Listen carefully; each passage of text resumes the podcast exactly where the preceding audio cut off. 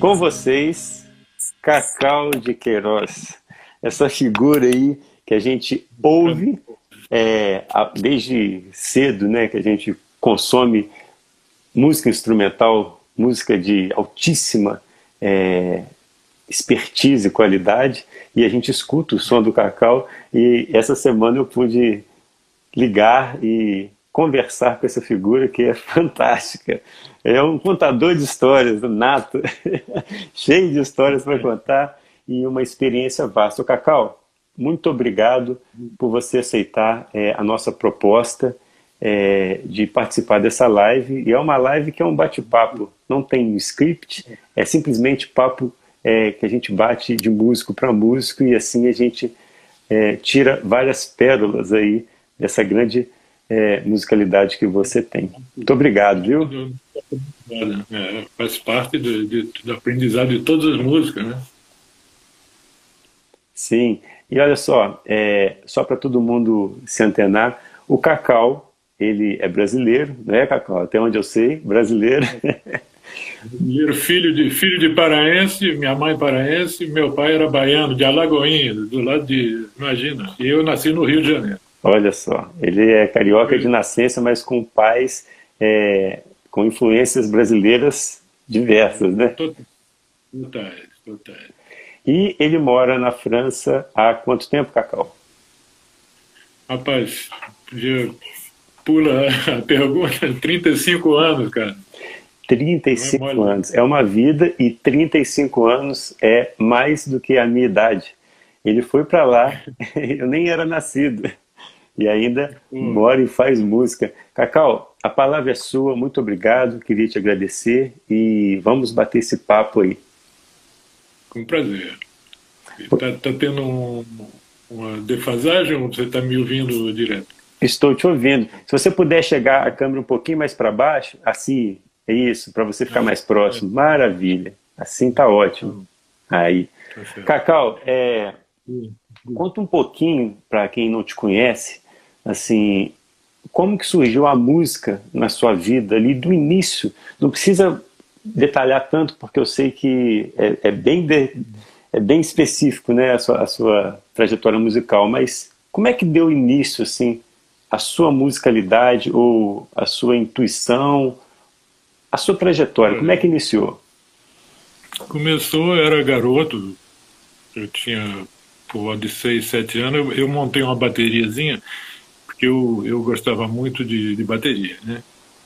Aí eu montei uma bateria, com, era um tamborzinho de criança, mas com a pele de verdade, um, um, um tamborete, sabe, aquele de lona, e eu botei uma frigideira sem cabo, que fazia para mim era, um, era, um, era o prato, né? Fazer e eu aprendi a bossa nova, né? tchac, tchac, tchac, tchac, tchac porque eu via os músicos que vinham. Meu pai conhecia, ele conheceu o Luiz Bonfá primeiro, que deu aula para ele, foi a, a grande amiga do meu pai. E depois o meu pai conheceu o Baden Powell, que frequentou a nossa casa. Eu conheci o Baden, eu devia ter uns oito, nove anos. E o Baden vinha sempre lá em casa, ficou, virou um irmão do meu pai, entendeu? Eles se amavam assim como, como dois irmãos. E e foi assim que começou a história, porque um dia o Baden vinha sempre lá em casa, eu tinha um irmão que, que cantava e tocava violão, e, e um dia o Baden veio, eu tomei coragem, eu botei minha bateria e tac, tac, acompanhei o Baden, e ele deu a maior força, ele falou, poxa, que musicalidade, tá legal, meu irmão e eu, e, e foi assim que começou. E como meu pai conhecia, eu morava na, na rua do Vivier, que era, que era onde tinha o Beco das Garrafas, que foi praticamente o lugar onde começou a Bossa Nova, né? Sim. Em Copacabana era o Beco das Garrafas. Tinha umas 10 boates de... e o pessoal todo passava ali. E meu pai conhecia os músicos, os músicos conheciam meu pai, foi assim, ele conhecia o Vinícius, apresentou ao Baden, vinha o Mário Teles, ia muito lá em casa. Meu pai teve música com o Mário Teles, com o Vinícius, com, com, com o Baden mesmo, com o Moacir Santos, o Radamés Inhatri. Tá doido. Então, pô, eu, eu, eu, eu nasci vendo essa gente, para mim, isso era, sabe, esses músicos era... Cotidiano. Eu não, nem pensava em profissionalismo, em, nada. Eu via, eu admirava, adorava a música, adorava ouvir os caras. E como era garoto, eu tinha que dormir cedo, mas bom, eu, eu foi assim o meu, meu início, né? Então você começou tocando bateria com Barton, olha que louco. pois é, que loucura, né? E, e aí, aí com 12 anos meu pai me deu uma bateria de verdade. E aí foi, como ele conhecia o Moacir Santos, e, e o Moacir queria se ofereceu para dar aula de piano para nós, né, para meus irmãos, para mim, e eu insisti na bateria. Aí, aí foi o cunhado do, do, do Moacir, Eloir, eh, Elias Ferreira, pardon. e o Elias Ferreira que, que arranjou uma bateria para mim, de um, de um baterista chamado Adir, porque eu vi na, no bumbo tinha um desenho igual do Buddy Rich, uhum. só que escrito Adir, né? entendeu? Então eu sei que o cara se chamava Adir. E eu adorei essa bateria, pô, foi, foi minha durante assim uns dois, três anos eu, eu curti demais a, bateria, com o sonho de ter uma Ludwig, né? Eu sonhava em poder comprar uma Ludwig, coisa bom, etc. E tinha o Edson Machado também, que vinha, que vinha lá em casa. E quando eu comprei aos 12 anos, meu pai me deu dinheiro, eu desci, que na esquina do Beco das Garrafas tinha uma, uma loja de, de, de disco. Aí eu desci para comprar o disco do Edson Machado, é Samba Novo, aquele disco capa preta, que coisa linda, maravilhosa. E quem que eu encontro lá no coisa? O Edson Machado. Né? Não, ah, não acredito. Aí ele, aí eu disse, poxa, ele me assinou o disco, veja só. E eu perdi esse disco, a capa do disco eu perdi poxa. nas mudanças, fiz tudo com meus pais e tal. Mas bom, é, isso está gravado na minha memória, né? Esse, esse homem maravilhoso, esse baterista fantástico. E aí eu, eu, eu tocava bateria, tocava também com, muito com disco, né? E eu, nessa época eu ouvia muito Tamba Trio. E era o Bebeto, que foi minha primeira influência na flauta. E eu adorava ouvir o som do Bebeto e, e tocando bateria, ouvindo. E de repente, bom, por várias razões, a gente vendeu a minha bateria para comprar uma outra, mas aí eu minha mãe falou, não, já que eu fiquei em segunda época, e ela disse, não, vou pagar um professor particular. Aquelas confusão de, de, de coisa, né, de criança. Uhum. E aí eu passei a tocar flauta. Né? Peguei uma flauta de madeira, comecei a, a entendeu, a, a, me virar como eu podia, até que eu pude comprar, com, com 17 anos, 16 anos, eu pude comprar uma flauta nos Estados Unidos, uma, uma flauta de verdade. Né? Isso também é uma outra história. Eu fui fazer um, um intercâmbio de estudantes e eu estava lá, estava duro, meu pai. Eu tive uma boa educação, sem dinheiro, mas foi, foi maravilhosa a minha educação. E, e, e meus pais eram assim. Aí eu fui para os Estados Unidos e o Moacir Santos, ele me escreveu, veja só, eu estava na Pensilvânia, ele me escreveu me, me, me, oferecendo 200 dólares. Era um cara maravilhoso, né? Poxa. E acabou que, acabou que não rolou essa, essa história mas eu pude comprar minha flauta, uma Armstrong, né? E, e foi assim que começou. A, flauta eu me virei sozinho, tinha a Armstrong veio com, com um folheto, né? Com a uhum. digitação e tal, porque eu tocava aquela flauta, flauta block, né? É. Eu tocava meio de lado, assim. Então eu não sabia, eu não conhecia a chave, né? O, a digitação da, da, da flauta transversa. E aí eu comecei a me virar. Lá nos Estados Unidos, eu sentado na cama, assim, com o negócio e pegava nota por nota. Ah, bom, e fui, fui, fui levando. Aí aprendi sozinho do jeito que eu, que eu podia. E você tinha quantos anos? Eu estava com 16 anos. Olha só. Né? 16 anos. Hum. E aí, e aí, bom, aí eu, aí eu voltei para o Brasil, aí tocava com meu irmão, que era violonista e cantava. Eu até gravei coisinhas em cassete e tal com ele sem técnica nenhuma, mas não tinha nota errada, mas só não tinha técnica, né? Porque eu não estudava. Uhum. Eu não queria estudar técnica na época, porque eu achava que, que aquilo ia me. Como é, como é que eu posso dizer? Aquilo ia me tolher. Tirar o feeling, né? Que eles falam. É, tira, exatamente, é, tirar o feeling, vai, imagina. É porque eu era garoto, eu estava tava nessa, eu, eu queria curtir a flauta, né?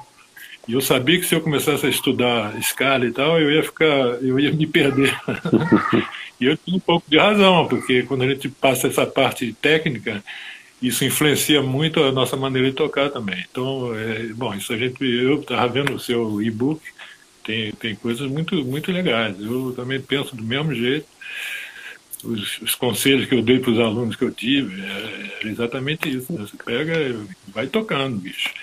Na época eu botava a rádio e, e foi assim que eu aprendi a improvisar. Eu, eu improvisava direto, né? Então, você é, uma, é de uma geração, igual a muitos que passaram, que era assim porque não tinha é. tanto método, não tinha tanta transcrição, então vocês tinham é. que tirar tudo e tocar com, com um disco, né?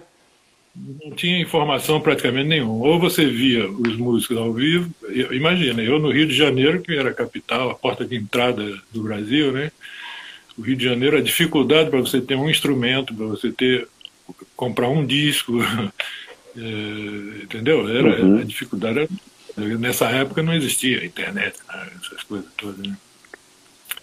Então, quer dizer, bom, mas eu sou um privilegiado, porque eu nasci no, no, num bairro que, que, que, é bem cosmopolita no, do Rio de Janeiro, né?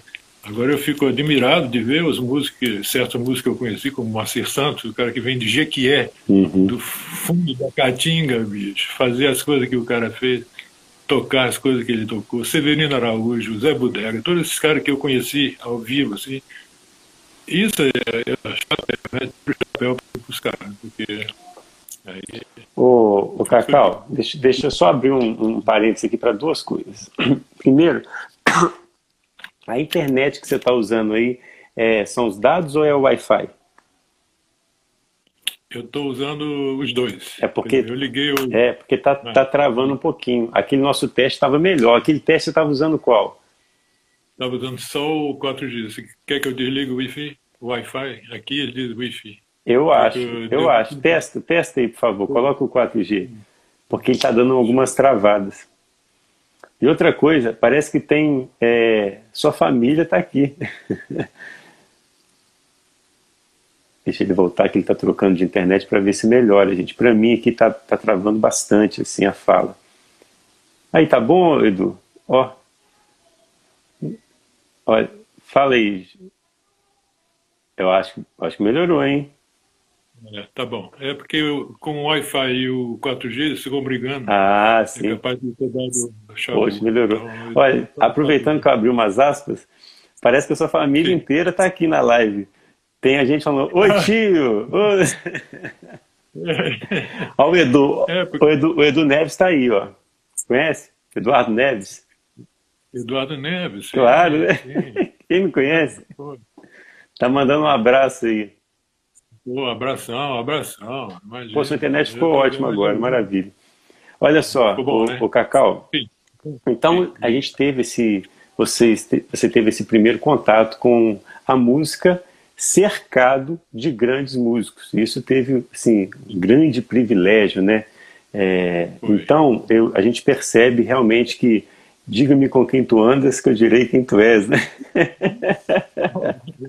No meu caso, bom, deu certo, mas bom, deu certo assim, deu ser músico profissional e tal porque foi tudo foi tudo um, um acaso né? Dizer, eu, nasci, eu nasci numa família meu pai pô, tinha esses conhecimentos a gente era muito ligado à música em casa então isso me facilitou muito né? Então aí a gente teve essa primeira fase mas quando que você falou assim poxa esse negócio é sério e agora eu tenho que virar um profissional mesmo quando foi esse choque assim isso foi culpa do Baden Powell porque ele ele chegou da, da França, ele voltou da França, né? Aí ele foi lá em casa, porque ele era como irmão do meu pai, né? Então ele veio visitar minha, minha mãe, meu pai, a gente. E nessa época a gente estava morando no Leblon. Aí o Baden chegou, estava de porre, né? E ele chegou, aí, aí sentou, ele me conhecia tocando bateria. Aí meu pai falou, Cacau, vai pegar sua flauta para tocar com o Baden, porque, né? Aí eu fui arrastando os pés, porque eu não gosto de. Sabe, essa coisa. Eu não gosto muito disso. E ainda mais que ele estava bêbado, né? É, bêbado, ele estava de pobre, não é bêbado, ele estava maravilhoso. Diferente, né? Fique bem claro, fique bem claro isso. Né? É que o Baden bebia, bebia muito, passava fases que, onde ele bebia muito, ele, o Vinícius, todos, né? E, bom, aí eu fui pegar a flauta, e ele disse, vamos tocar carinhoso. E tocando carinhoso, e, e o Baden falou, falou assim, olha, você e seu irmão vão estar comigo na quarta-feira, que começava a temporada dele no Teatro Opinião. Isso era domingo. aí eu, aí eu disse, bom, tudo bem, eu nem levei a sério. Eu disse, bom, ele está ele tá depois, vai esquecer, ou, ele falou isso só por gentileza e tal. Porra, na terça-feira me liga o, o João das Neves. Nossa. Que era o, que era o como é que diz, meteram cena, né? O diretor, né?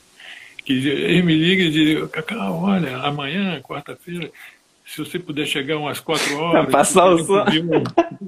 É, para passar o som, para ver a situação, porque eu era convidado e tal.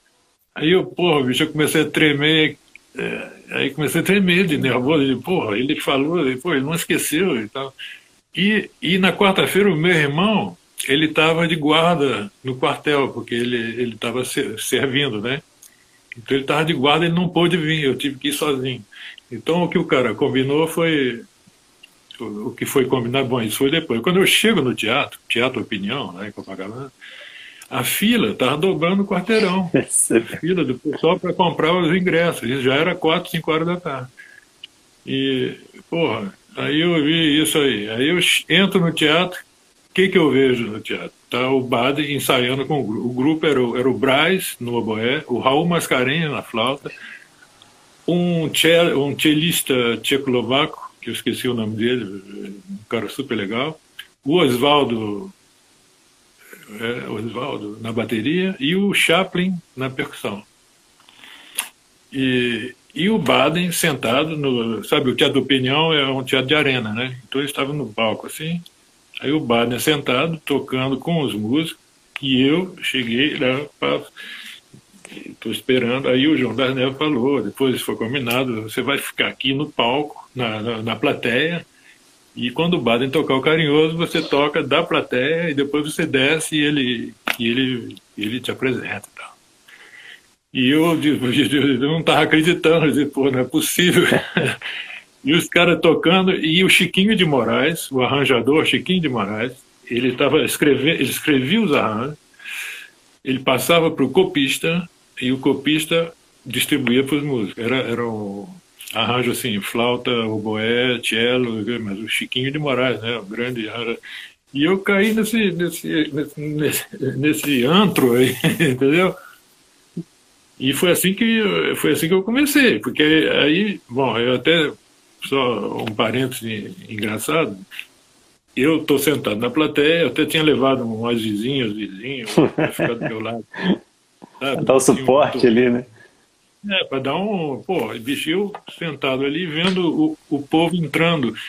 Rapaz, você sabe quando você vê o, o cristão que vai ser comido pelos leões na arena? A, minha, a sensação foi exatamente essa, que eu estou sentado ali na plateia o teatro todo aceso e as pessoas entrando e nego, pá, sabe aquelas coisas, mas é aqui, olha, vem, olha.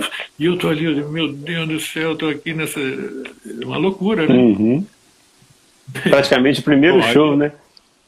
Foi meu primeiro show. E aí a luz apaga e tal, o Baden começa o carinhoso, e eu, eu comecei, tinha um vibrato maravilhoso que eu estava tremendo, mas eu te, te, juro que eu não conseguia, tremia, tremia assim, e eu, Ficou até deve ter ficado bonito. Aí, aí acabou a, o carinhoso, o Baden ele falava assim, ah, esse é um garoto que eu conhecia e tal. Aí eu chegava lá do lado dele, aí eu virei para ele, estava combinado a gente tocar mais uma, uma ou duas músicas, né? Improvisando, fazendo comigo lá no palco, né? Aí eu chego na orelha do Baden assim, Baden, não dá mais, né? Tipo, eu estava num estado de nervo que eu, eu, eu, acho que eu não vou conseguir tocar. Eu falei para ele, não dá mais. E o Bado, que não dá mais o que, rapaz, vambora, e pá, e atacou. Era o que estava combinado a gente tocar. E eu tive que tocar o troço desse jeito. Poxa. E eu, eu tinha a impressão que a flauta ia pular da minha mão, de tão nervoso que eu estava. Mas foi maravilhoso, porque o Bado me jogou no fogo, mas eu fui obrigado a, a reagir, né? Uhum. Entendeu? Tudo certo, graças a Deus. E foi impressionante, porque no primeiro dia o Baden ainda estava de porre, entendeu? Mas ele, de porre, eu digo, não é bêbado, atenção. Né? Ele estava tocando maravilhoso.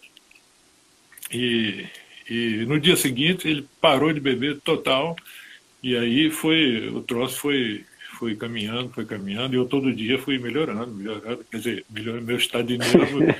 Acalmando, né? E, tinha dias que meu irmão vinha e a gente descia os dois, mas em geral eu estava sempre sozinho, né?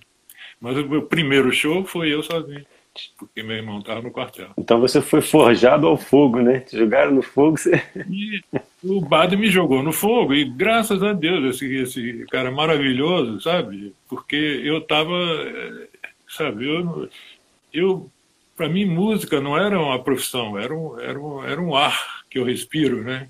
Entendeu? Uhum. Eu cresci ambiente, assim. Então eu, se não fosse o Bado, eu não sei o que seria de mim. Eu não sei, talvez eu fosse profissional por outra razão e tal. Mas foi maravilhoso. Ele me jogou no fogo e aí eu, eu pude, pude ver como é que era o negócio. É, e a partir daí, o Baden ele é um tipo de música que ele não fica em margem né, de Rio. Ele é o meio do Rio, né? É, são... Poxa. Foi um grande gênio, foi um grande gênio. Não é porque eu conheci ele lá em casa e tal, porque é como se fosse um irmão do meu pai. Mas ele era um grande gênio da música.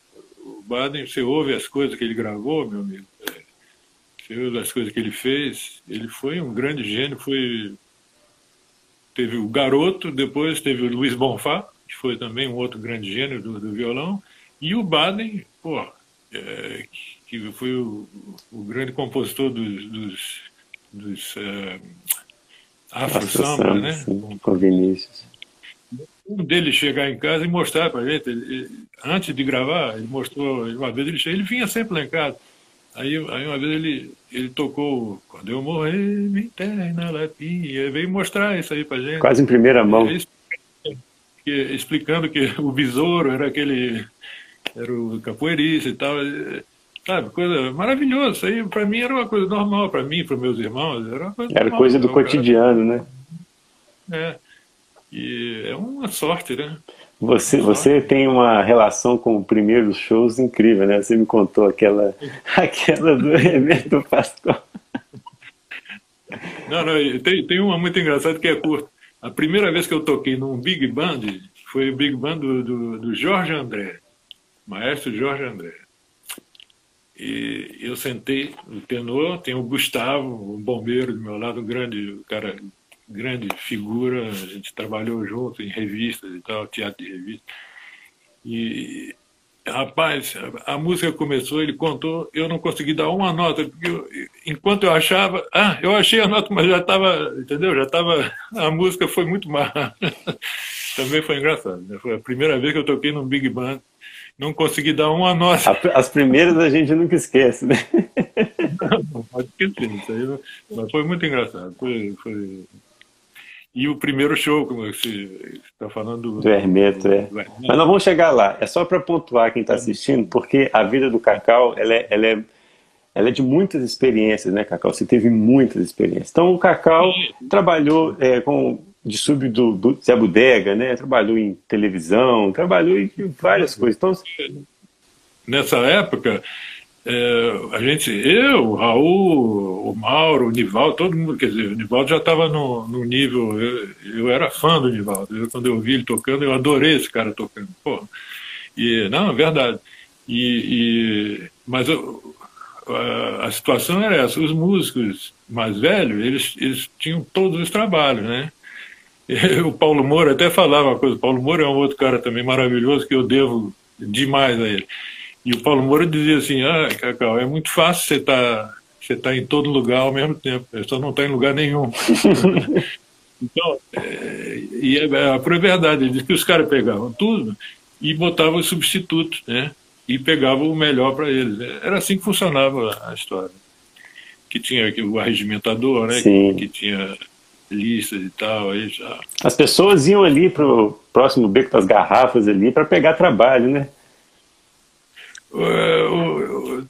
não, isso aí não era. É, no beco das garrafas, claro, claro, lógico. Eu era garoto, eu não frequentei o beco das garrafas nessa época, porque eu era, eu era menino, né? Mas é verdade que o pessoal, todo mundo passou ali no beco, né? O Sérgio Mendes, Leni Andrade, Wilson Simonal, todo mundo, Milton Banana. Uma Nossa. vez o meu pai foi me acordar, fui me acordar meia-noite, assim, aí eu saio e digo, Cacau, vem, vem, vem ver quem está aqui tocando essa bateria. Aí eu, eu fui olhar o Milton Banana de, de Smoking tocando, tocando na minha bateria, cara. Aí ele, eu era fã do Milton Banana, tinha aqueles discos dele, eu tinha o disco dos trios do, do Milton Banana. Eu e meus irmãos, a gente gostava, isso era, foi a coisa que a gente sempre ouvia lá em casa, né?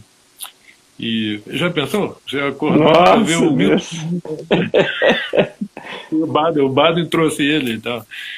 E, assim, tinha o Papão, baterista também, Edson Machado, para não falar, porque ele veio, ele me deu até umas dicas de mão direita e tal. Eu ouvia muito, eu adorava o Edson Machado, eu era fã dele, fã de todos esses caras. Eu tenho uma, eu tenho uma pergunta para você, Cacau, que é interessante até para mim saber.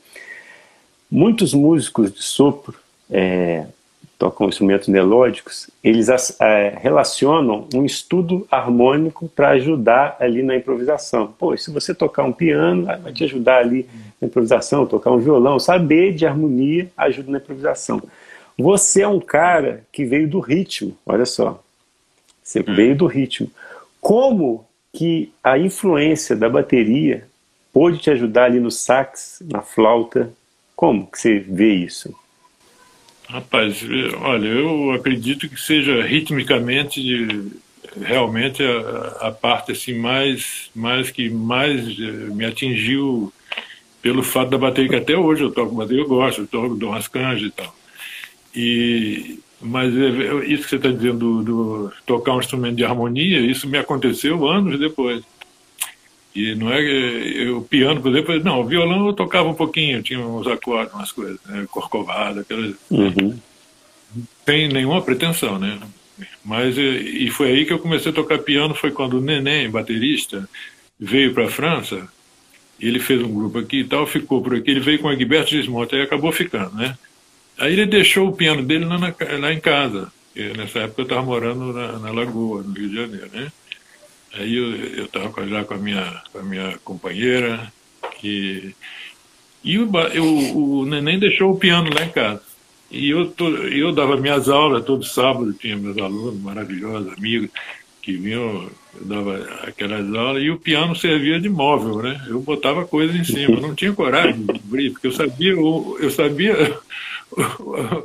o, o, rabo que eu tava. O Marco estava entrando, daqui, daqui quinto o, o você vai tocar piano comigo, né? Tocar piano, não, não, não. Eu tinha medo, assim, quer dizer, medo, receio, quer dizer, eu sabia que era, era um universo muito grande, eu ia abrir portas e portas e portas.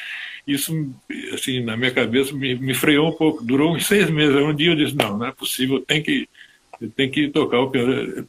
Aí eu Aí eu peguei comecei a transpor, peguei aquela música do Ted Jones, né? Que chama é, A Child is Born. Né? Uhum. É, um, é um 3x4? Uma valsa, uma valsa. É, um 3x4, música lenta, fácil, não é, quer dizer, fácil. É, Sim. é melodiosa, é simples, né?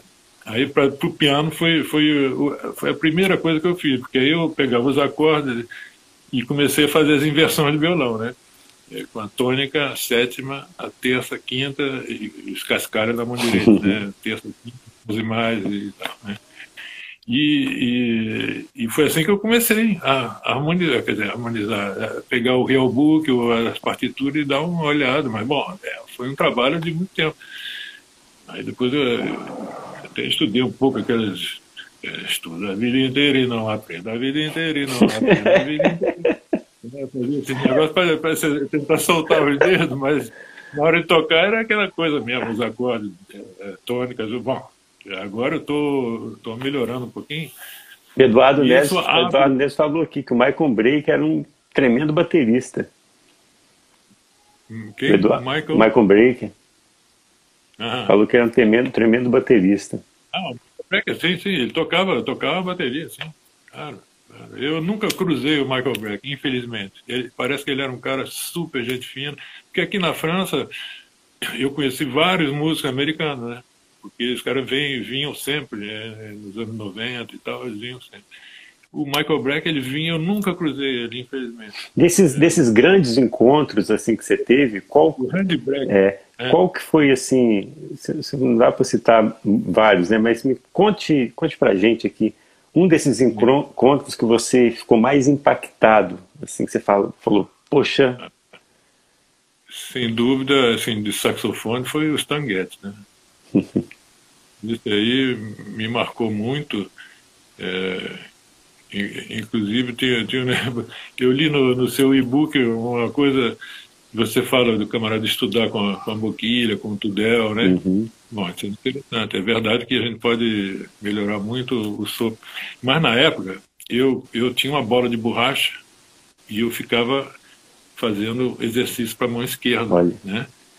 E, e, e, bom, foi na época que o Stan Getz tocou com a gente, com, com o Hermeto ali no festival de 79, né? E e eu conversando com o Stan Getz, eu, eu, eu vi as fotos dele, a mão esquerda dele, eu achava lindo no saxofone, né? Muito, pô, aquela, aquela mão assim, bem colocada e tal. Aí eu perguntei para ele o que, é que ele achava da, da bola e tal. Aí ele virou para mim e falou: Ah, just play, man. Não toca, pô, deixa para lá esse negócio. Aí eu, pô, na hora eu joguei a bola fora e, e segui o conselho dele. E esse cara me impressionou muito pela, bom, primeiro, a humildade né? Ah, e a qualidade de som porque não é o volume, entendeu? A diferença que hoje em dia é, se ouve às vezes saxofonistas, porque a, o, a música pede isso, né? Quer dizer, um grupo, um grupo onde tem muita coisa elétrica, eletrônica, é, você é obrigado a, a, ter um som mais mais possante, né? Mais possante que eu digo é assim mais é, agressivo, né? O Stan Getz, ele tinha um som que pegava tudo, engloba tudo. Assim, eu, eu fiquei muito impressionado com, a, com, o som, a sonoridade dele. E não é, por, não é à toa que chamavam ele The Sound. a gente fala no, no e-book sobre a questão da sonoridade, que é. a gente sempre quando inicia um instrumento melódico, qualquer instrumento, né, mas principalmente os de sopro, a gente almeja chegar numa sonoridade X, né? Assim, a gente mira alguém e nesse percurso, do nada, a gente sai, por influência mesmo da nossa personalidade, e a gente ali no meio desse percurso a gente encontra o nosso som.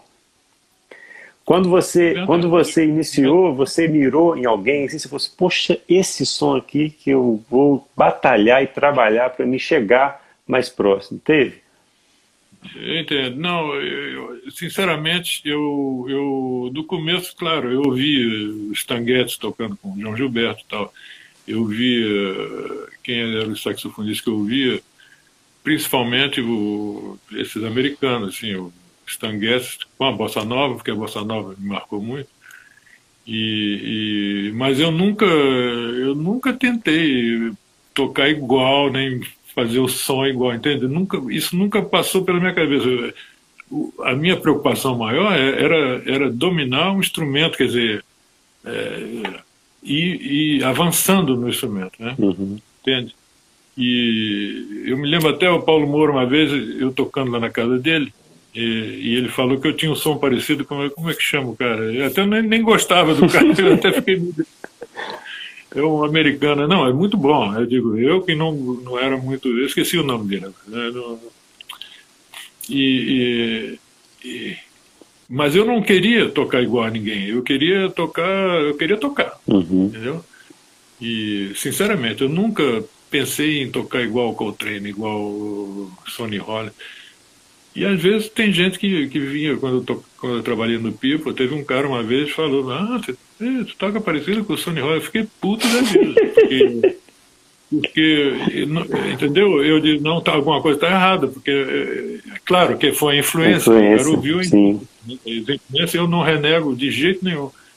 As influências são muito importantes, e, e basta as influências, porque eu, eu por, por, preguiça e por convicção, mas principalmente por preguiça também, eu nunca tirei mais do que um solo. Eu tirei um solo do, do Pepper Adams, que eu gostava e tal, no barítono, e depois eu não tirei mais solo de ninguém. Porque eu começava a tirar o solo e dizia, não, mas eu tenho as minhas ideias aqui e tal. Quer dizer, não era pretensão, era simplesmente um pouco da preguiça também, porque tirar uhum. solo é, é trabalhoso, né? Mas eu tinha essa convicção que eu, que eu, que eu precisava achar a minha maneira de, de, de fazer. Então eu cheguei à, à, conclusão que eu digo, olha, eu, eu queria tocar, por exemplo, que, que toque um, um, som meu na rádio e o cara diz, pô, esse cara toca feio, mas é o Cacau. Para mim, o, o, meu objetivo era esse, era que, que o cara reconheça que sou eu, quer dizer, porque você entende?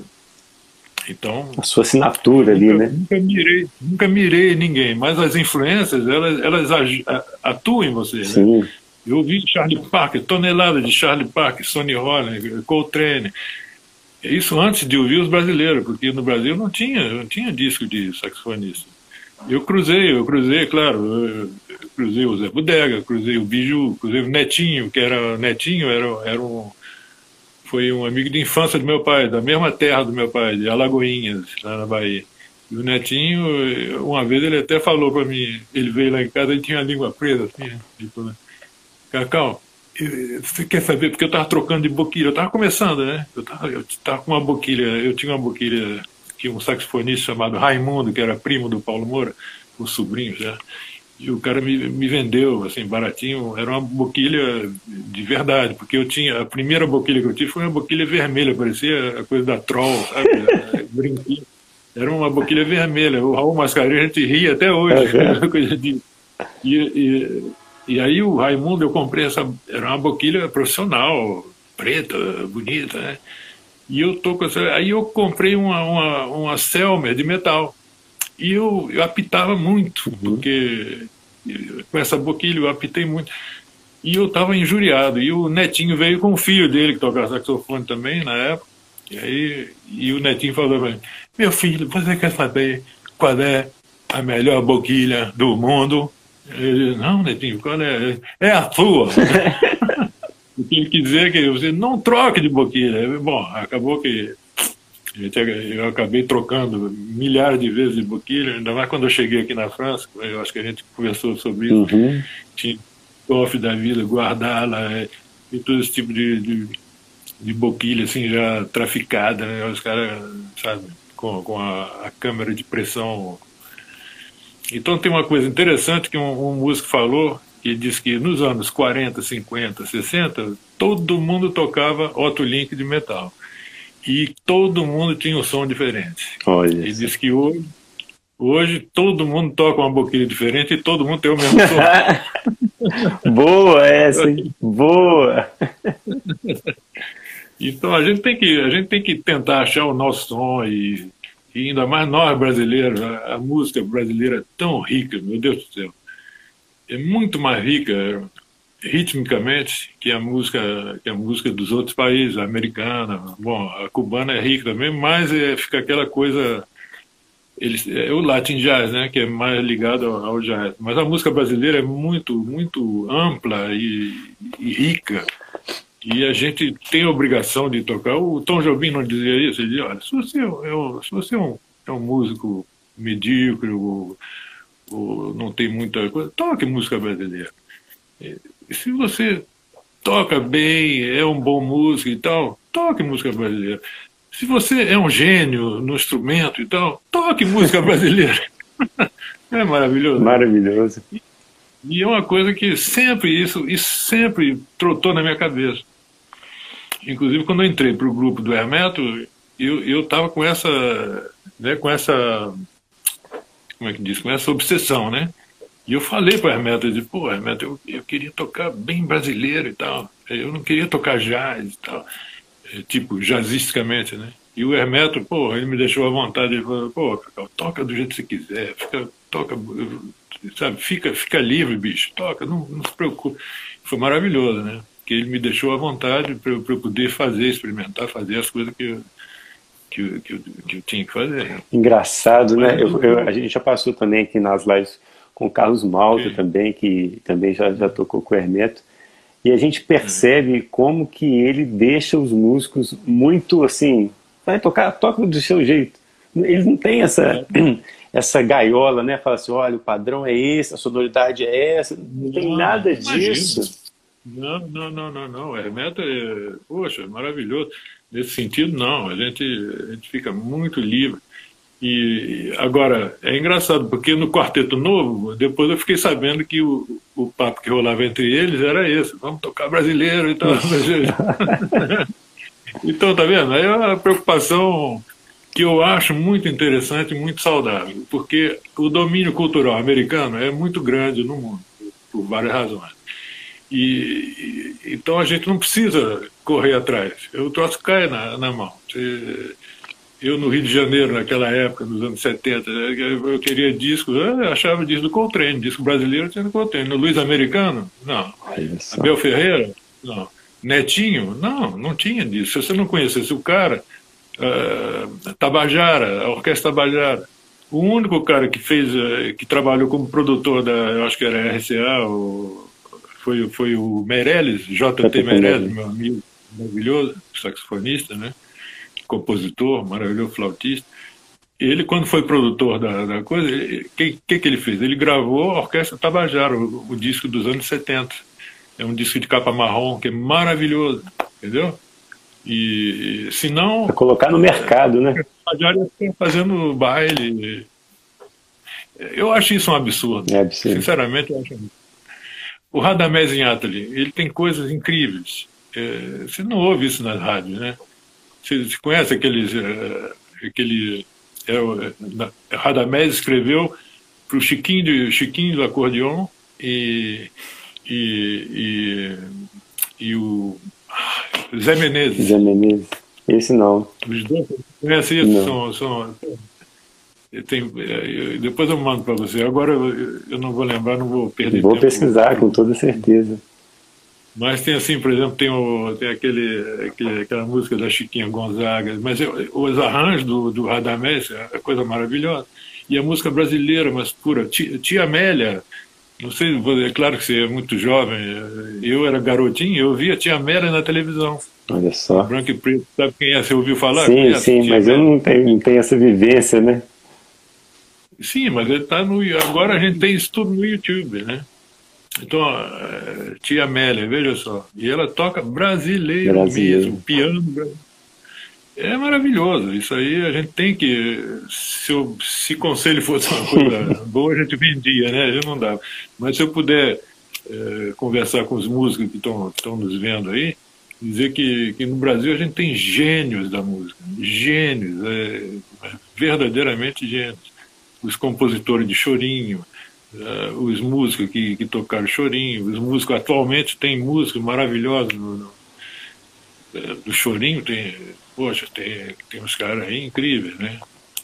Então, sabe, deixa os americanos, eles, eles são muito bons, os americanos são, são, são muito bons, porque nos Estados Unidos, devido a, a a situação social do país e tal, todo mundo tem que ir à luta, é aquela, aquela coisa, né? Eu morei lá, eu sei, eu, eu vi esse negócio. Eu vi, eu vi música como, como o irmão do Stanley Torrentini, que era um estúdio que eu frequentava com o Ion Muniz. Você conheceu o Ion Muniz? Não. Sabe quem é? É um saxofonista do Rio, um cara maravilhoso que faleceu há alguns anos. E eu fui morar na casa dele, por um acaso, né? Em Nova York. E a gente tinha um estúdio na esquina, era no Low East Side, era antes de começar a rua 1, 2, 3, 4, entendeu? Era lá embaixo, na esquerda era, era a zona do, do, do Kojak. Hum. Não sei nem se você sabe. Kojak é aquela, aquele seriado? Aquela série policial, o cara careca. É. Ele, a área dele era ali onde eu estava. Então tinha muito porto-riquenho, tinha muito, tinha muito negão, tinha muito pessoal, era um lugar assim onde tinha muito é, veterano da, da, do Vietnã, que você passava assim na rua, você tinha que passar por cima dos caras, os caras bêbados. Tá? E foi maravilhoso porque nesse estúdio aí ia caras como Rashid Ali, como Walter Booker, entendeu? E tinha o, o Stanley Turin, o, o, irmão dele, o Tommy Turrentine, que tocava trompete, uhum. flugel, maravilhoso. Olha só, os caras largados, bicho, sem, sabe? Tava assim, é, eu, eu, isso me impressionou muito, mas, bom, é. isso é os Estados Unidos, né? E os caras tocando pra cacete, pô. Tinha um, tinha um cara do táxi, de, um taxista, sabe? Eu, o cara chegava, armava o trompete, tocava igual o Dave na época dos anos, nos anos 50, sabe? O bebop, uhum. quando ele tocou aquele mesmo fraseado. Só que o cara não tinha dente, então ele tinha um som mais pequeno, né? Ele tinha um som pequenino. Porra, o cara tocava pra cacete. Ô, Cacau, é, olha só. Pegando esse gancho da, da valorização da música brasileira entre nós músicos, né? Tocar a música brasileira, pulverizar a música, a nossa música para o mundo, eu tenho algumas perguntas. Eu não vou fazer todas porque a gente, senão vou, vários questionamentos podem surgir. Mas uma que é muito importante é você morou 30 anos, você morou não, você mora há 30 anos na França. E qual é o impacto quando você chega num lugar onde só tem franceses tocando e você fala assim, olha, eu sou brasileiro. Porque naturalmente, quem recebe você assim e não sabe, e quando você abre a boca e fala sou brasileiro, eles automaticamente falam músico brasileiro, música brasileira. Qual que é o impacto da música brasileira hoje em dia, hoje em dia aí na França? Olha, a, a imagem que o Brasil tem aqui na França é muito boa, sempre foi. Sempre foi uma imagem muito positiva porque ele veio o Brasil como o país do futebol, que nós somos cinco vezes pentacampeões, né? uhum. né? É o país do sol, do calor. Então, e a música brasileira também eles conhecem, eles até fizeram versões sobre, sobre certas músicas, eram é, sucesso dos anos 70 e tal. E, então a, a, imagem é muito boa. Agora, no caso de, de você trabalhar, como, como eu não vim para cá procurando, o que eu quero dizer, eu, eu não vim imigrar eu não, foi, foi assim, a minha vida foi, foi rolando, foi rolando e foi acontecendo. Então eu cheguei, toquei nessa, né, com o Neném, vim para tocar com o Neném, com o grupo dele.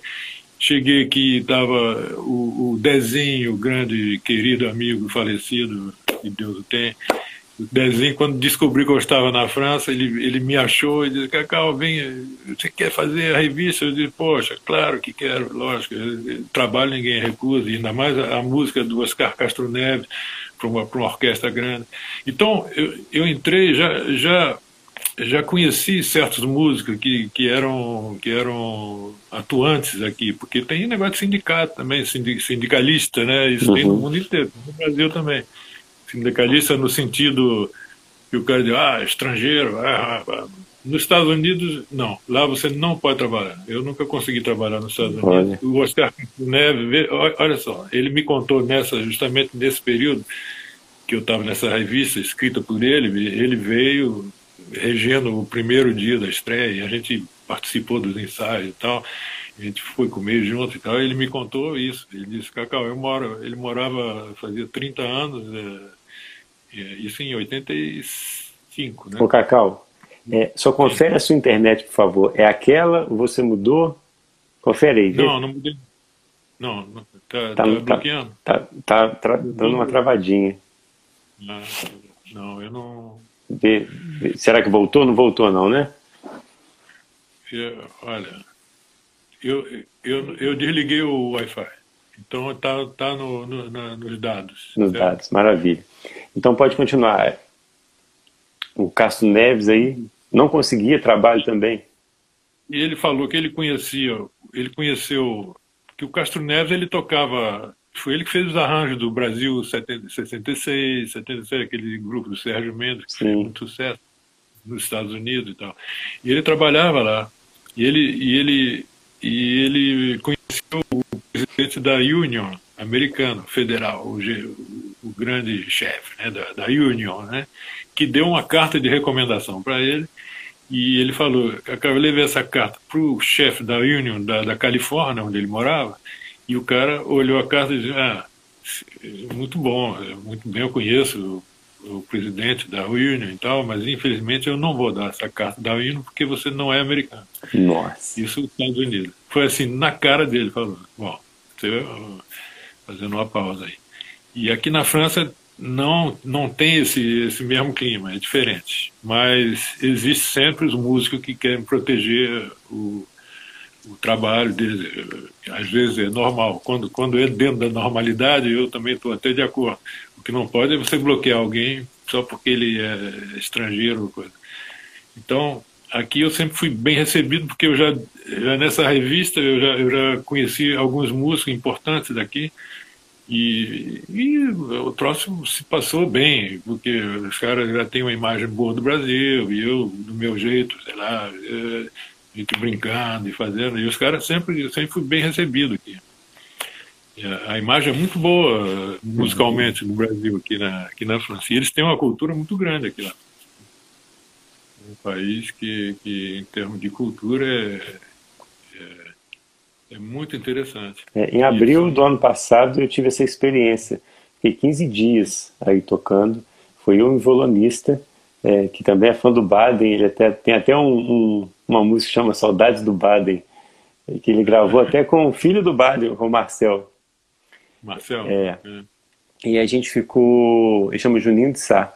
E a gente ficou 15 dias aí e eu, e eu percebi mesmo que quando a gente fala é música brasileira, eles abrem um sorriso e falam, ah, música brasileira. Eles têm essa receptividade, né? É, muito, muito grande, muito grande. E ao mesmo tempo, como é uma música que não é fácil, é difícil você achar os músicos que vão poder tocar com você, né? Então, eu tive, eu tive a sorte de conhecer um bom baterista em 92, o cara, nós fizemos um festival de Calvi lá na Córcega, eu tenho até um vídeo, esse cara tocando muito bem música brasileira. E é raro, viu? Tinha um ou dois ou três músicos franceses, bateristas, né? Tocando muito bem música brasileira. Eu vi também um grupo que me impressionou muito, foi os cubanos. Eu, eu, eu toquei muito cubano aqui, muita salsa, né? Muita la, música latina, né? Que eu sou latino também, né? aí, aí, aí eu teve um festival em 91 lá em Hamburgo, não, Friburgo, né? Friburgo ou Hamburgo? É, na Alemanha, não é Friburgo do Rio. E, e, e, o grupo, eu estava com esse Alfredo Rodrigues, eh, tinha um trompetista inglês, tinha o Glenn Ferris, que é um trombonista americano, que mora aqui até hoje, e o grupo dos latinos, né? Quer dizer, o grupo que a gente tocava, né? E o outro grupo que estava lá era simplesmente o, Sandoval, né? Arturo Sandoval, no trompete. Ele com os, com os cubanos mesmo, de verdade, né? E, e, a gente ficou conversando, era, era verão, a gente, o camarim era assim, ao ar livre, né? A gente ficou conversando, esse cara me impressionou tanto, e a gente ficou conversando, eu não vi ele pegar no trompete nem um segundo. Eu não vi ele esquentar, não vi ele fazer porra. Eu estava lá o tempo todo. Se eu tivesse, eu teria ouvido, teria visto ele conversando, a gente conversou, tomando chopp e, e, comendo besteira, aquelas coisas do festival, esperando a hora do show. Meu amigo, na hora que ele ataca, pegou, foi, foi, até o Flugelhorn, sabe? Ele pegou e, ué! Rapaz, eu fiquei, eu fiquei assim, eu nunca vi um cara.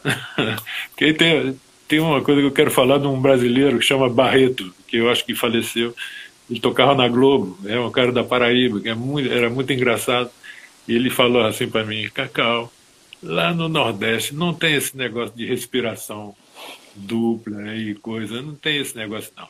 O cara quando vai tocar, ele, ele, ele bota um toco no chão, ele bate um toco no chão, e na hora que ele vai dar um agudo, ele enfia o pé no toco. Então o Sandoval enfiou o pé no toco ali, meu amigo. Porra, olha, eu fiquei muito impressionado. Eu, eu nunca vi, eu sempre vejo os trompetistas esquentando, hum, pá, pá, uhum. né? Só com vocal. Não, não, esquentou nada, pegou e saiu já num flugelhorn, né? Porque... Olha, quem está falando aqui, o, o Beto, está falando que tem um brasileiro aí é, maravilhoso, chama Zezé Desidério. Desidério. Eu, é, Zazá. É Zazá, é, desculpa, é Zazá. Ele mora, É porque ele mora em Lyon, eu conheço, já toquei com ele. É, realmente, ele é, ele é muito bom. Agora, ó, tem uma eu tenho uma pergunta é, e tem uma outra pergunta de um rapaz aqui, tem algumas também aqui, mas ó, sobre o Hermeto Pascoal, eu queria que você contasse aquela história do seu primeiro show com o Hermeto. Eu fiquei, eu fiquei rindo o dia inteiro daquela história que você contou. Conta pra gente aí. Deixa registrado. É. O, o, Mauro, o Mauro Sendiz me ligou, Cacau, eu, eu voltei dos Estados Unidos e comecei a fazer a revista, o teatro de revista, com desenho, com o Guilherme de Moraes e tal. Maravilhoso. Foi três meses de turnê, foi incrível. Aí um dia o Mauro me liga e me diz, Cacau, o Hermeto está precisando de um tenor, você está afim? Ele, pelo amor de Deus, lógico, imagina. Porra, e eu, eu tinha ouvido o Hermeto num disco, há uns anos atrás, eu tinha ouvido o Hermeto naquele disco, a música livre de Hermeto Pascoal, né? Onde ele tem aquele arranjo do carinhoso, que é, que é, um, é uma obra-prima total, né? E eu, aquilo me impressionou tanto. Né? E depois eu ouvi o Hermeto tocando com, com, a, com, a, com a Flora Purinha e o, e o Ayrton. E eu fiquei ouvindo aquele piano, aquele pianista. Depois eu ouvi o disco de, de orquestra dele. Bom, o Hermeto, foi assim que eu, que eu conheci esse, esse cara, né? E, rapaz, e o Mauro me disse, pô, ele está precisando. Lógico, lógico, imagina. E ele estava ele tava no Rio, o, o Hermeto, ele, eu acho que ele namorava em São Paulo. E ele, ele veio e ficou na casa do, do Mauro Seniz, ali no Flamengo, e a gente ensaiava lá. E nessa época o grupo tinha o Márcio Montarroio, tinha o Zé Carlos Bigorna, o, o, o Senise, e eu entrei no lugar do Raul Mascarenhas, que, que saiu do grupo e tinha no baixo, não sei se era o Luiz Álvaro, já era o Tiberê. É, bom, e aí o primeiro show foi no Hélio Alonso. A gente começou uma, ia começar uma turnê e o primeiro show era no Rio de Janeiro, Hélio Alonso, Faculdade Hélio Alonso, do Flamengo. E, bom, tinha aquele, nós tocamos no pátio, né, da escola e, e nas laterais, assim, tinha as salas de aula, né. E nós estávamos no palco. E o primeiro show foi do, do Jackson do Pandeiro e seu grupo, né? Os caras vestidos de cor de rosa, maravilhoso. Tem aquele, aquele grupo tocando forró e tal, os caras tocando zabumba e tudo. Maravilhoso. Eu, eu adorei aquilo. Aí, aí fomos nós. Aí bom, nós descemos, começamos a tocar, e o Hermeto disse assim, ó, vocês, vocês entram, tocam, saem improvisando, fazem o que vocês quiserem. E depois ele entrava e e começariam os arranjos, né? E aí aconteceu isso. A gente começou a tocar, tocamos 10, 15 minutos, solo daqui, outro solo dali e tal. Né? E de repente entra o Hermeto, pá, ele senta no piano dele, era um Fender 88, é, com, com alto-falante embaixo, assim, sabe? Aquele Fender, aquele som maravilhoso. E o Hermeto começa a tocar, deu uma palhinha do arranjo que a gente ia fazer, e de repente, pum, uma microfonia.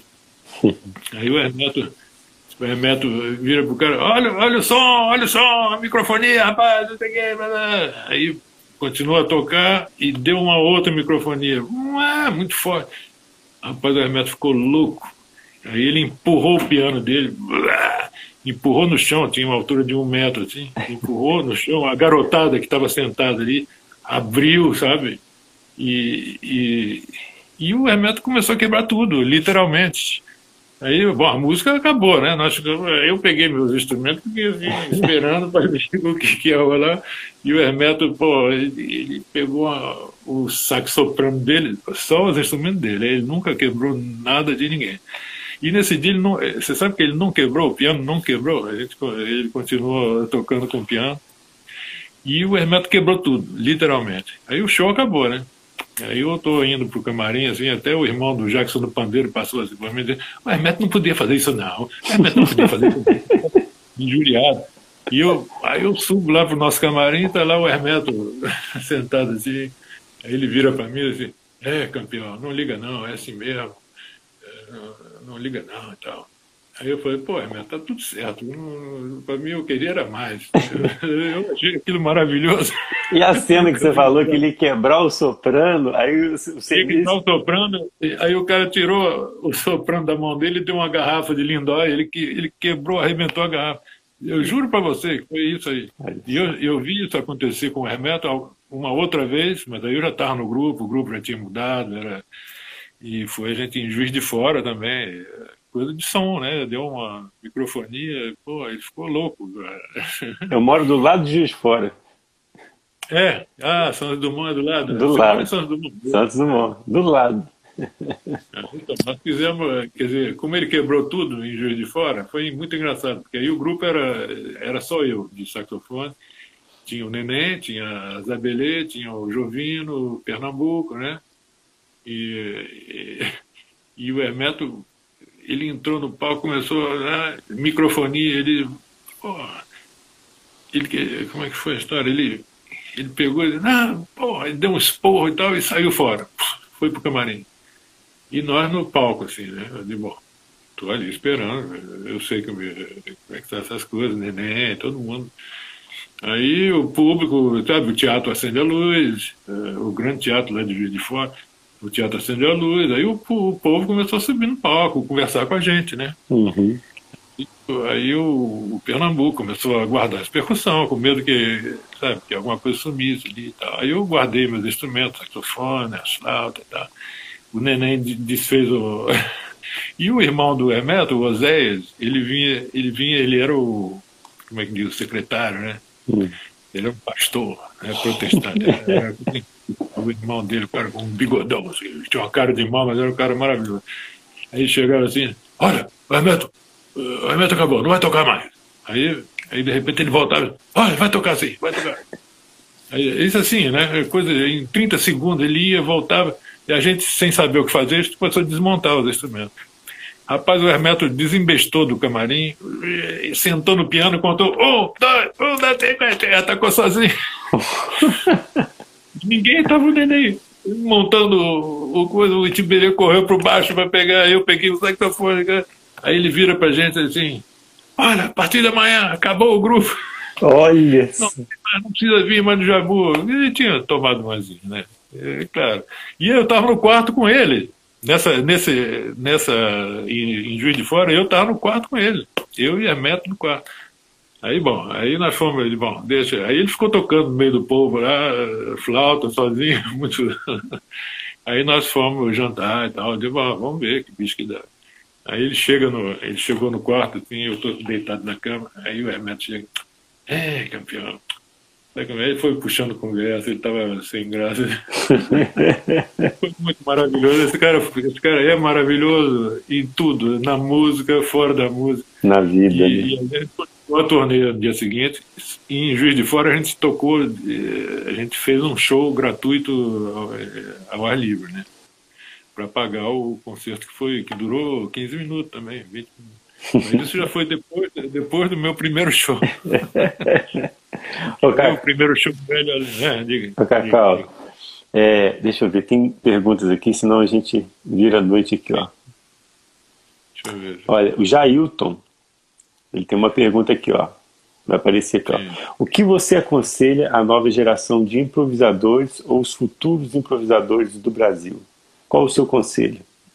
O meu conselho, poxa, o meu conselho é ouvir, ouvir, ouvir muito, muito, muito. Você ouvir os músicos que você admira, é, que seja ouvir, ouvir os músicos que você gosta, os músicos, ouvir músicos muito bons ouvir música muito ruim também, vale a pena ouvir para não, não fazer a mesma coisa. Mas ouvi, ouvi muito. É, para improvisação, e como o conselho que, que dá o, o Tiago, eu achei muito interessante, que eu sempre falei isso também para meus alunos. Você pega uma. Você, você tem uma ideia que passa na sua cabeça, ou alguém assobiou uma música, você pegar, botar isso em todos os tons no instrumento. Isso é muito importante, você poder dominar tudo em todos os tons, não ter problema de tonalidade. Porque aí você vai ser um, uma pessoa mais livre, um músico mais livre, para poder desenvolver as suas ideias, porque o objetivo é esse, não é? A técnica é só um, um degrau, né? A gente, eu, é uma coisa que eu digo assim, meio brincando, mas é, é uma pura realidade a gente tem que ter técnica, mas na hora de tocar tem que esquecer tudo. Não pode pensar na técnica, senão você vai ficar escravo daquela. Entende? A técnica é um meio para você chegar. Aliás, quem falou isso também foi. Não sei, no, no seu e-book, acho que tem uma citação do Ian Getz. Oh, Ian Getz, sim. Claro, meu mestre. Ian é Pô, fantástico. Eu, eu não conheci ele pessoalmente, mas eu sei que ele, ele dava aula para muita gente e eu sempre respeitei muito o Ian Getz, imagina. E, e, e olha, para improvisação é, é, isso. E os conselhos que o, que o, que o Tiago dá no e-book dele são maravilhosos, porque é exatamente isso.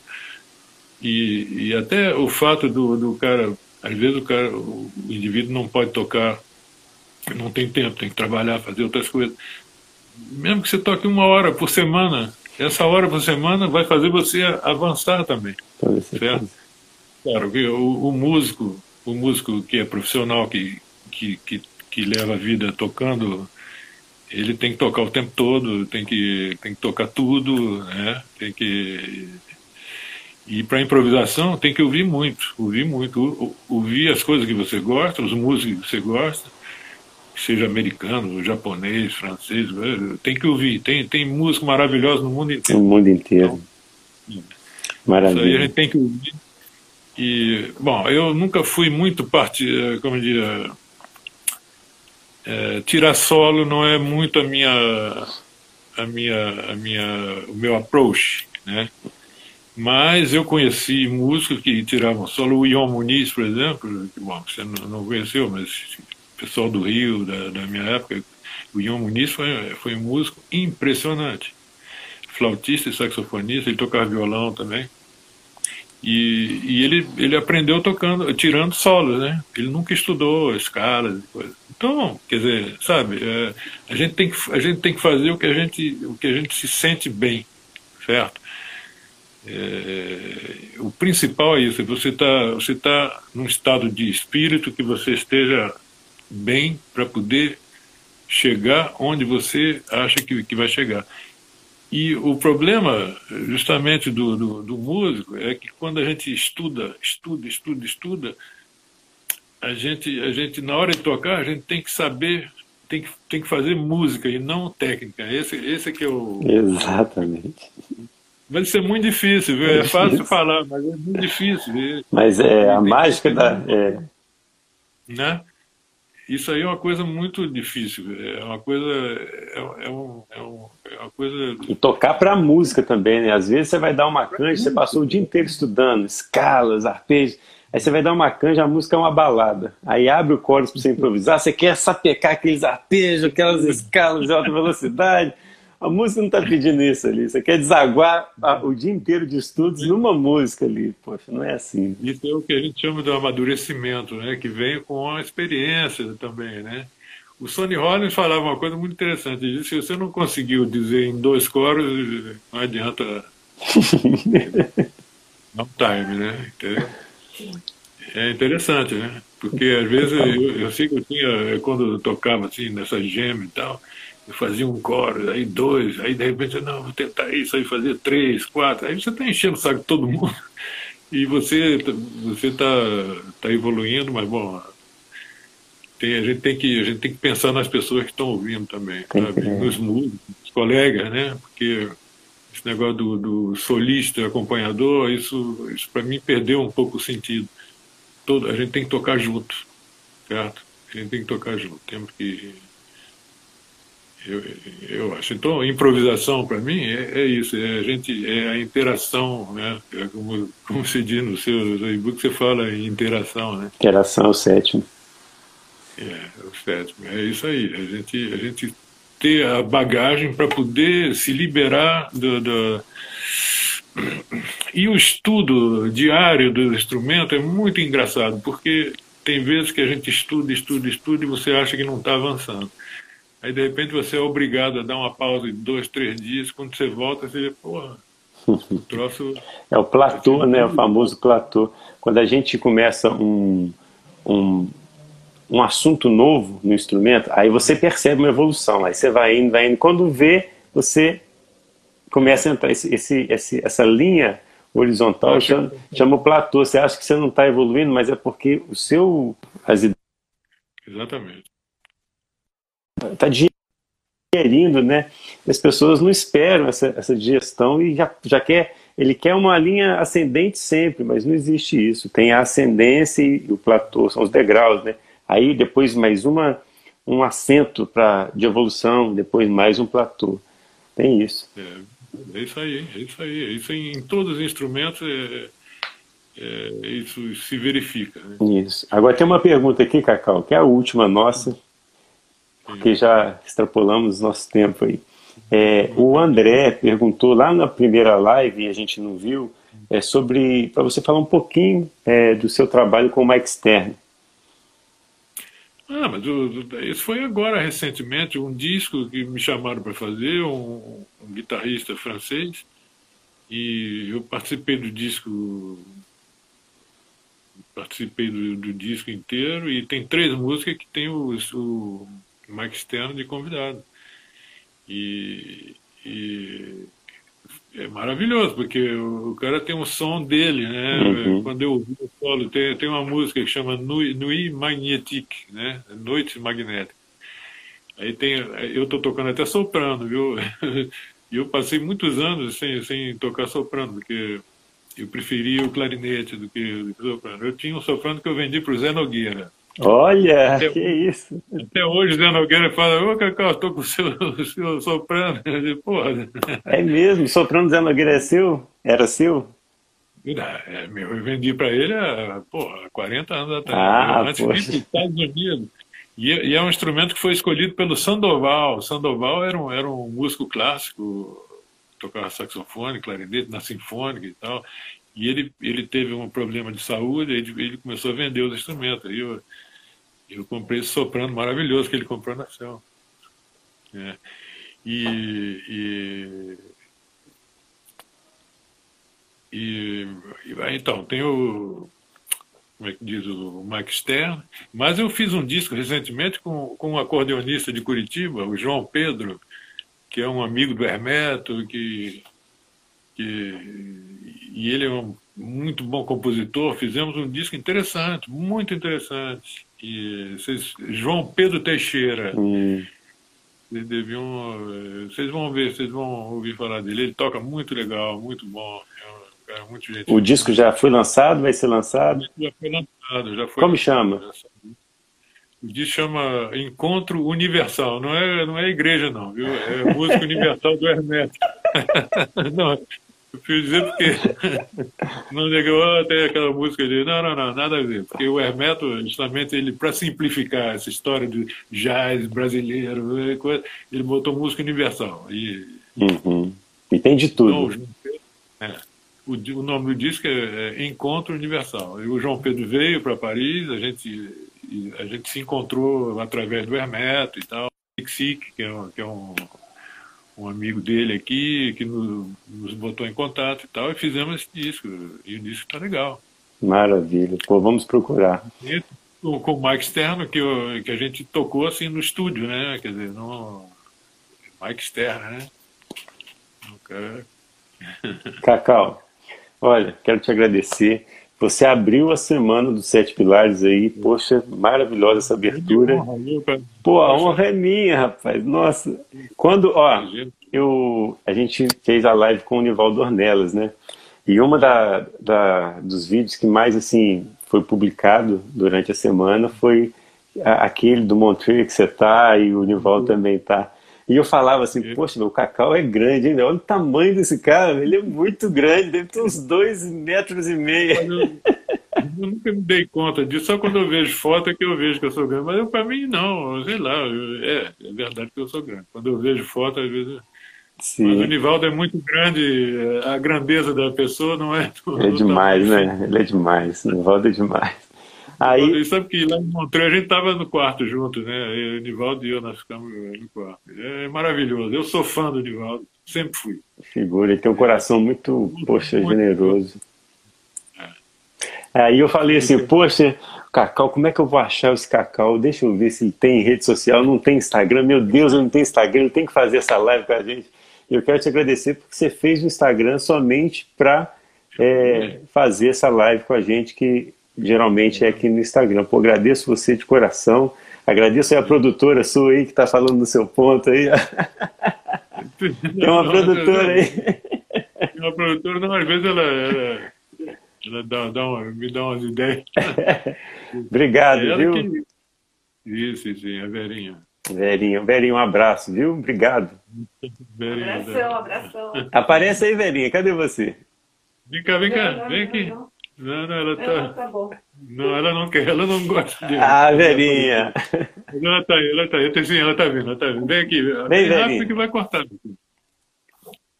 Vem aqui. Deixa a gente ver você. Tá chegando. Tá chegando. É. Oi, Thiago. Oi, Verinha. Um prazer, viu? Prazerzão. Obrigado pela sua presença aí. Obrigada a vocês, viu? Foi muito bom. Dá um beijo no Nivaldo, que é nosso compadre adorado. Vamos mandar sim, claro. Ô, Cacau, é, mais uma vez. Nivaldo aí no Brasil. É, é, Nivaldo é imprescindível, viu? Para todos vocês saxofonistas. Claro, claro todos os músicos. Nivaldo é uma além de ser uma pessoa maravilhosa, é um saxofonista, um músico, flautista também excepcional. E eu recomendo, eu recomendo que ouça-se muito. Nivaldo, João Pedro Teixeira, saxofonista, forrozeiro danado, Aí. Hermeto. E agora Tiago, pelo jeito, também está mandando Thiago, ver, né? Não, eu gostei muito do teu som e tal. As coisas que eu ouvi de você foi Poxa, obrigado. obrigado, Cacau. Mais uma vez, é, muito obrigado. É, e quero dizer que nós não pararemos aqui. Nós vamos manter o contato aí mais, vamos trocar informações. Claro, maior prazer, cara. Porra. Se liga quando quiser. Não, nós vamos, nós vamos se continuar o contato. Adorei esse papo. Você quer fazer algumas considerações finais para a gente encerrar? Ah, eu quero dizer que o, o seu e-book, eu dei uma olhada, eu achei incrível, porque você consegue, conseguiu organizar essas ideias todas que, que, do que a gente falou aqui agora. Né? A única coisa que, evidentemente, o músico precisa ter um pouco de sorte é cruzar com outros músicos, né? É, isso é um, é um, é um Bom, a gente pode provocar essa sorte também. Então, a maneira como a gente toca, a maneira onde a gente está, o que a gente faz, também é, a gente pode provocar isso aí. Mas, fora isso, é, tudo que está tá aí no seu e-book, eu estou de acordo assim, a 99,9%. A única coisa que eu, eu acho que é aquela, como o Stan Getz falou, just play, man. o, Estudar com o Tudel, com a Boquilha, sim, pode ser, se o cara tem tempo, é, mas os estudos harmônicos, isso tudo é muito interessante. E de repente a gente pode falar de palhetas também, porque as palhetas, eh, hoje em dia, é, é, é preciso aprender a dar uma raspadinha para poder, sabe? É... Deixar ela no jeito ali, né? Muito difícil achar uma palheta boa, hoje em dia. Tá Passar aquela, dia. aquela lixa 600.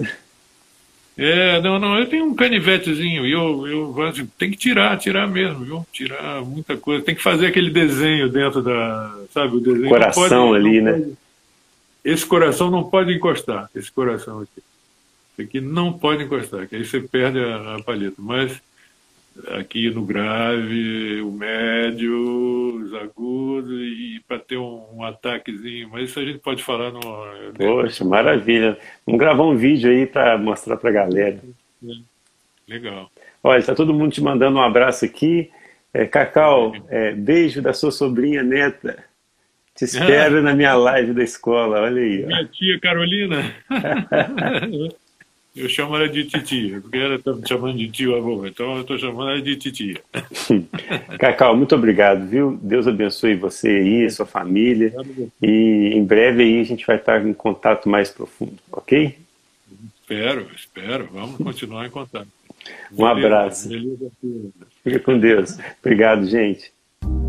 Dá um abração. Abraço.